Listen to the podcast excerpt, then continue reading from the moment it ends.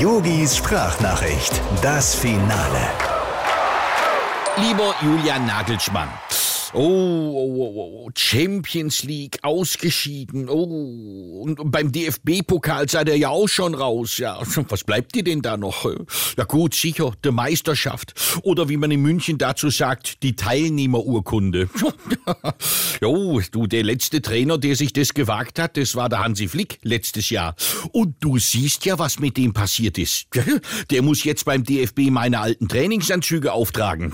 Ja Julian, es wird jetzt jetzt eng für dich. Ja? Eine alte Fußballweisheit sagt, wer den Bayern an Ostern schon das Triple versaut hat, der stirbt den Hasentod. Ja, ich würde ja an deiner Stelle jetzt nicht mehr mit dem Olli Kahn golfen gehen. Es könnte sein, dass der dich ein paar Mal mit dem Ball verwechselt und anschließend im Sandbunker verbuddelt. Ja, Julian, du bist jetzt entbehrlich.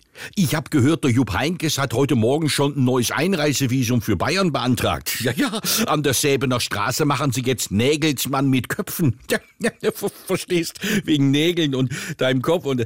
Ach komm, ist egal. Lieben Gruß, dein Yogi. Ach, ähm, Julian, eins noch. Du behalte deine Wohnung in München bitte wenigstens bis Ende August. Ja, was denn? Du hast mir versprochen, dass ich bei dir pennen kann, wenn ich aufs Helene Fischer Konzert gehe.